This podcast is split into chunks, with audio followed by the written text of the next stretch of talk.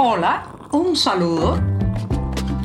Les habla Joanny Sánchez, cubana, periodista, ciudadana, y les traigo este cafecito informativo recién colado y sin azúcar para despertar. El cafecito de miércoles es uno de los más necesarios. Ya ha pasado parte de la semana informativa, pero queda todavía la otra mitad. Así que me voy a dar un sorbito sin azúcar en este 9 de noviembre de 2022.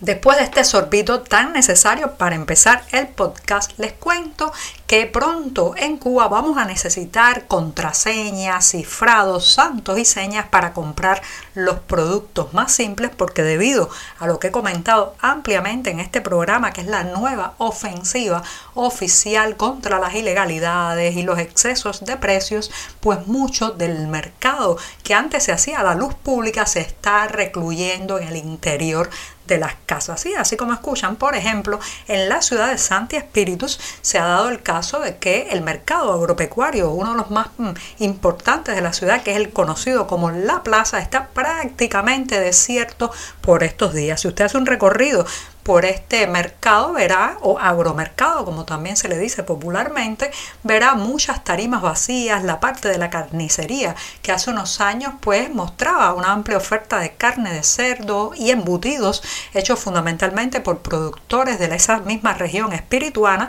bueno pues ahora es un lugar vacío, absolutamente vacío con el correspondiente colapso económico que trae eso para toda la zona donde está insertado e insertado este mercado de la Ahora bien, ¿significa esto que esos comerciantes han renunciado a vender? No, para nada. Lo que pasa es que ahora el mercado se ha escondido en las salas de la casa. Usted ahora necesita un contacto, un amigo, alguien que le dé el santo y seña para tocar o una puerta, decir las palabras correctas y justas que hagan disipar la desconfianza, le permitan a usted acceder al interior de esa vivienda que visualmente se ve como una casa normal. Puede encontrarse a una anciana sentada en un sillón, a un niño em, eh, pues jugueteando también en la sala y allí en medio de esa vida cotidiana y familiar se exponen los productos que antes estaban a la luz pública, las malangas, los boniatos, los plátanos, eh, la carne de cerdo, los embutidos que como les contaba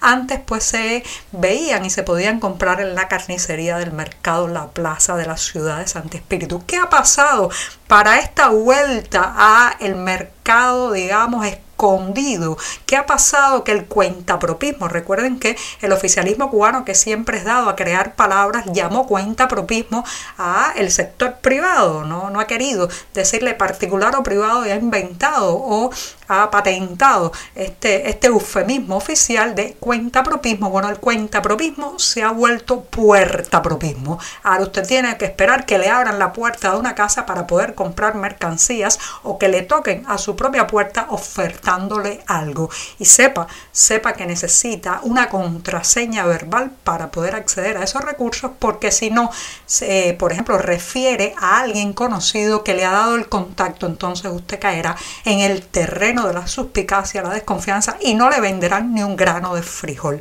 Así que atentos, atentos, los mercados pueden parecer vacíos, pero resulta que en las salas de las casas, entre niños que van de un lado a otro, otros que juegan con sus muñecas y ancianas que se comen el desayuno, ahí se está vendiendo la carne de cerdo, las malangas y los plátanos que no hay en los mercados públicos por temor a que los inspectores multen a estos comerciantes por lo que llama el oficialismo los altos precios y que no es otra cosa, señoras y señores, que la realidad, la realidad de un país con baja productividad, la realidad de un país donde la moneda cada vez vale menos.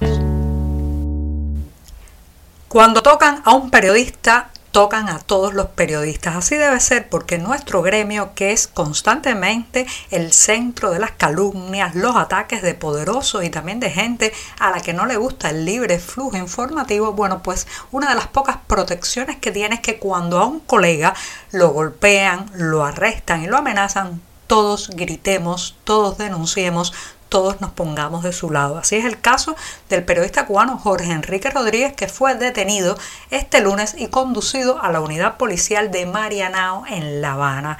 Después de permanecer incomunicado por más de cuatro horas, este reportero que colabora con el sitio digital Diario de Cuba, pues denunció que lo habían trasladado al lugar bajo fuerza, o sea, a la fuerza, después de un episodio de acoso a las afueras de su propia casa. Así que es el momento de cerrar filas, de alzar la voz, porque recuerden, cuando tocan a uno de nosotros, toda la prensa resulta herida. Cuando ustedes escuchen a alguien decir que los trozos más apetitosos y suculentos del pastel económico y turístico cubano quedan cada vez más lejos de los nacionales, de los que nacimos en esta isla, no crean, no crean que quien lo dice exagera porque la propia legislación cubana está dejando en evidencia este proceso. Por ejemplo, una disposición publicada en la Gaceta Oficial el pasado viernes 4 de noviembre declara una zona con regulaciones especiales a los callos del norte de Ciudad de Ávila, que serán a partir de ahora un territorio reservado en exclusiva al turismo. Esta nueva normativa impide el acceso a un área que es una de las más hermosas desde el punto de vista natural en esta isla al común de los cubanos y establece que el acceso a ese lugar se limita solo para actividades turísticas con previa reservación o autorización del gobierno del territorio. También se permitirá acceder a trabajadores de la zona y personal autorizado. Así que si usted no tiene una reserva para disfrutar de los callos del norte de Ciudad de Ávila, si no paga en dinero constante e insonante para acceder a alguno de sus hoteles, se quedará sin ver esa maravilla cubana. Las ciudades no solo hablan a través de su gente, de los sucesos que han ocurrido en sus calles, sino también de su arquitectura y de sus formas. Así que despido este programa de miércoles recordándoles que el próximo 12 de noviembre se presenta el libro Hierros de La Habana de la arquitecta Iliana Pérez Drago. Se lanzará en el Museo Americano de la Diáspora Cubana en Miami, Estados Unidos y bueno, pues es una obra que se acerca justamente a esa herrería colonial de la capital cubana, sobre todo la del siglo XIX. Así que ya saben, Hierros de La Habana, un libro de Liliana Pérez Drago. Y con esto me despido hasta mañana jueves. Muchas gracias. Por hoy es todo. Te espero mañana a la misma hora.